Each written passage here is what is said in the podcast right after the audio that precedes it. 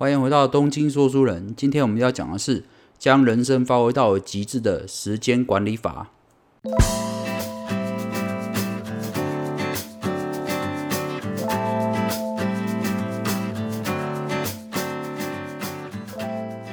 好的，那今天的主题一样是来自呃《整理力决定你的生命自由度》这本书哦，作者是戴哥。那这本书我先前在第十六集的时候有分享过这本书，那那个时候主要分享的主题是就是整理力的部分。所以如果呃听完本集之后，你对整理力啊相关的有兴趣的话，也可以回去听第十六集呃那一集的内容哦。那我们今天主要哦还是讲今天的主题就是呃怎么将人生发挥到极致的时间管理法。那我截取了呃《整理力决定你的生命自由度》这本书的里面最精华的五个内容哦，想跟大家分享，而且我自己也觉得蛮好用的哦，呃，所以希望可以帮助到你哦。那我们就一个一个来讲吧。呃，第一个是重要事情都在中午十二点之前完成哦，也就是说，你如果今天你的工作有分很多项目，那请你把呃就是比较需要消耗脑力的哦，需要专心。呃，完成的工作都排在中午十二点之前就完成了。呃，事实上应该有很多呃一些有效率或者是成功学数据都告诉你，就是早上是人呃脑筋最活跃的时候。事实上我自己实验也是如此哦，就是我发现如果说真的把一些啊需要高度集中精神的工作哦排在上午的话，我发现原本可能在下午或晚上做可能要做两三个小时的。工作内容在上午可能一个小时就可以做完了，所以其实效率是提高蛮多的哦。那所以说会变成说，我自己也是奉行，就是啊，重要的事情哦都在中午十二点之前就完成。那有个人可能会问说，那下午要做什么呢？下午当然也要工作啦。不过下午的话，我就会喜欢排，就是呃跟别人讨论事情，或者去呃一些会议啦、meeting 啊这些呃比较不花脑袋，但是可能是跟别人做交流的一些事情哦。所以，呃，这本书的代购作者也是这样讲啊。他讲说，呃，他甚至说是中午十二点之前，他不排任何跟别人哦，呃有交谈啊，或者是一些交流的一些呃事情啊，把手机完全关机哦，就是上午只留给自己哦一个独立的啊思考跟研究啦，或者是工作的环境哦。下午再安排一些呃比较轻松的工作的话，我觉得会让你的一整天都比较顺畅，而且其实效率会提升蛮多的啊，大家可以试试看哦。好，那提升时间管理的第二个方法就是重点放在管理行动，而非管理时间哦。呃，这边很多人会觉得说，就是像呆狗啊，他说他也用 Google 的形式力啊，相信大家现在都是用手机 APP 嘛，很方便。那都会排定哦，每件事情要做，每天要做的事情都排得好好的。那看起来是很有呃规则呃，而且做起事情来也蛮有顺序的。但事实上，呆狗他实验完之后，他发现就是呃，他觉得这样的管理时间好像不太好。为什么？因为有时候原本预估要一个小时就要做完的工作，但事实上难度可能自己想的太简单了，常常变成是一个半小时或两个小时，所以延迟到后面工作的时间哦。然后等整个等于整个行程都容易打乱，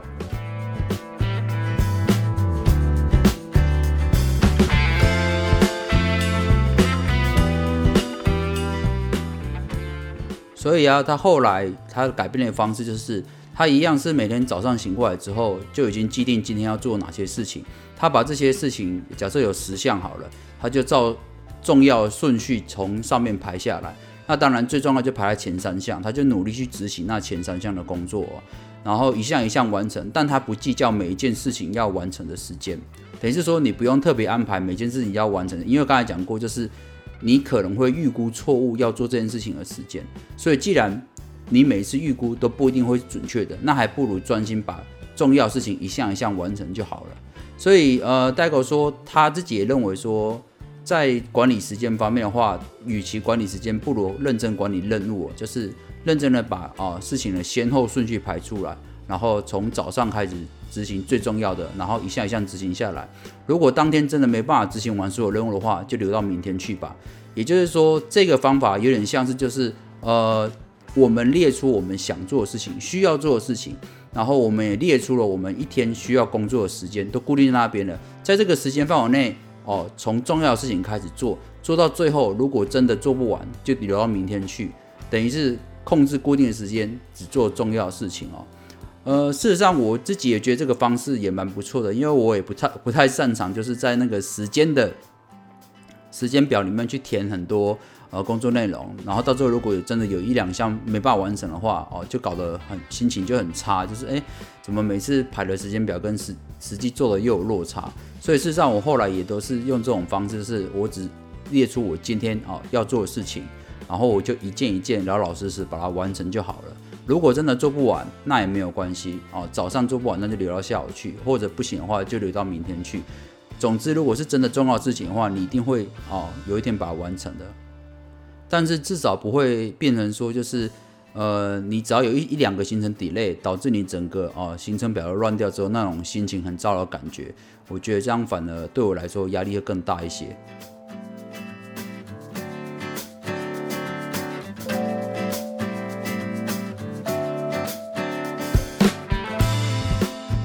再来是呃，我们工作的时候啊，要摆脱时间污染哦。那什么叫做时间污染呢？就是指说你在同一个时段里面做两三件事情啊，在日本这边他们就叫做时间污染，也就是你不是很纯粹在做一件事情啊。那事实上，时间污染这个名词啊，其实就是我们一般呃国外在讲就多工啊，一次做太多事情啊。那多工的情况下，就等于导致我们就是因为压力而导致专注力下降，而且再就是每一次的多工哦，等于是我们假设你一次做两件事情，比如说你边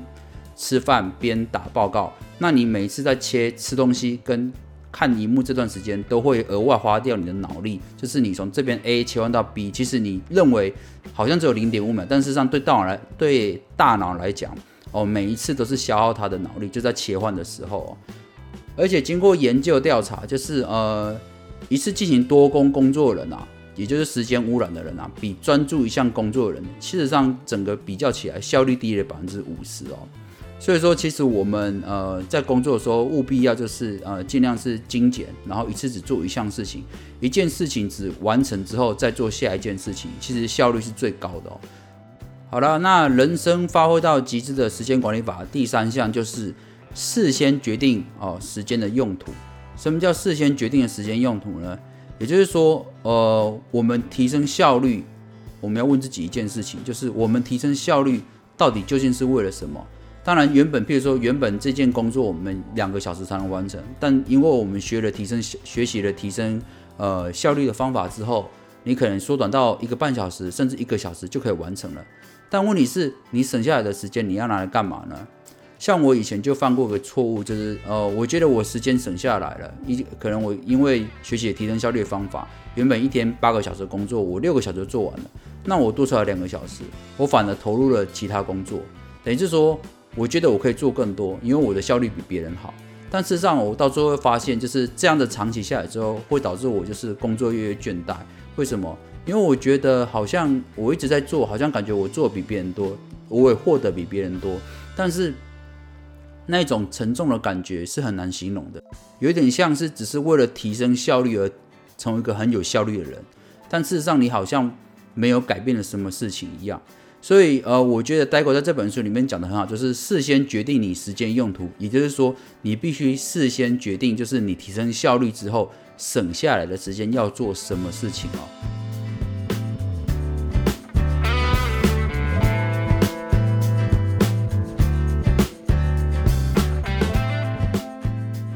那事实上，如果你是漫无目的的增加效率的话，而是没办法持久的哦。你必须先思考，说我省下的时间。拿来做我真正想做的事情哦，这样才会让你的大脑觉得说，哎，我今天很努力，把事情很有效率的执行完，我得到了什么东西哦？我得到了我，譬如说，假设你喜欢阅读啊，或者是你喜欢看电影，那我如果我提升效率之后，我每天可以多花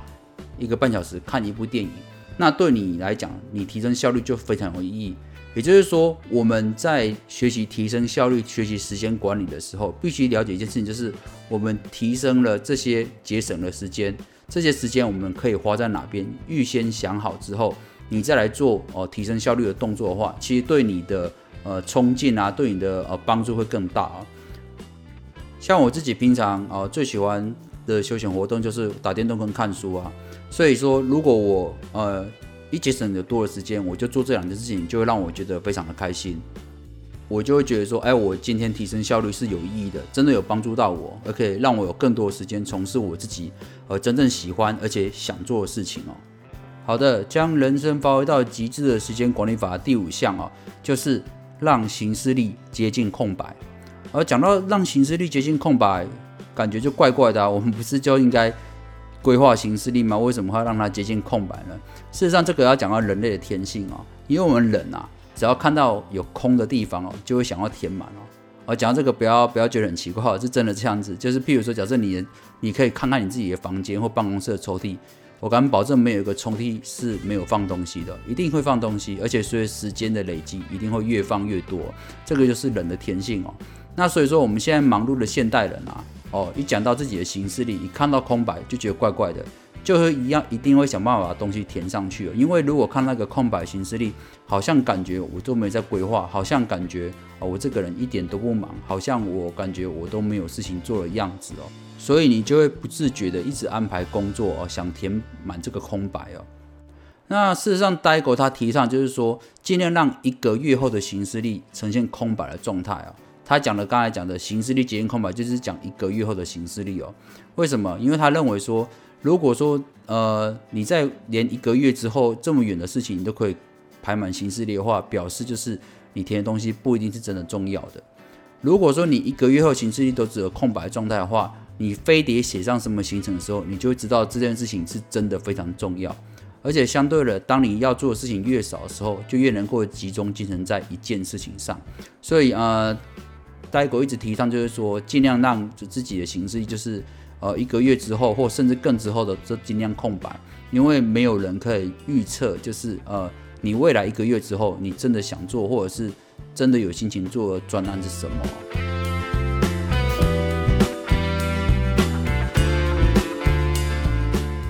事实上，代狗也认为说，如果你在行事历上已经预定了某些计划的话，看起来是已经呃很有规划，但事实上相对的你也放弃了选择权的自由。为什么？因为呃像我自己也蛮有感触，就是有时候在行事历哦很早早就规划今天的行程了，呃可能有 A、B、C 三个行程，但问题是等到了当天到的时候，哎，我发现我当天心情不是很好，哦或者是呃感觉那天精神也不是很好的情况之下，我就不太想去执行其中一项计划。但问题是已经。安排好了，而且跟都跟别人约好了，这个时候你就一定要硬着头皮去执行哦。那当然一次两次是没有关系，但如果常常发生这种事情的话，就变成是你好像被这个行事力的计划绑住了。到底是当初是为了规划行事力，还是为了绑住自己呢？有时候我也觉得很困惑。所以说，事实上，代国他提倡就是说，如果你在行事力上哦预定的计划，相对之下就变成说你当下就没办法做自己真正想做的事情哦。所以说，呃，他认为只有真正重要的事情才写在行事历上，其他时间尽量留白哦。留白的时间是要做什么事情呢？就是做你这当下哦想做事情，或者问说问自己哦，我现在真正想做的事情是什么？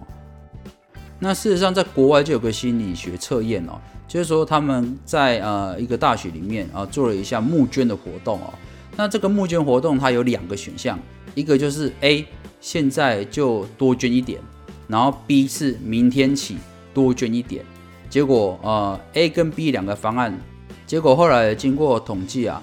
发现这些大学生后来都是选择 B，明天多捐一点哦，也就是 B 方案哦获得的募款金额是最多的哦。那为什么会这样子呢？其实很简单，就是人对于未来哦都会采取比较乐观的态度。叫你现在马上捐多一点，你就觉得有点痛苦；但叫你哦。一个礼拜之后或一个月之后捐多一点，你就觉得嗯，到那时候我可能会比较宽松一点嘛。那我到时候我一定可以捐多一点。所以这也是为什么哦，B 方案明天起多捐一点会募得最多金额哦。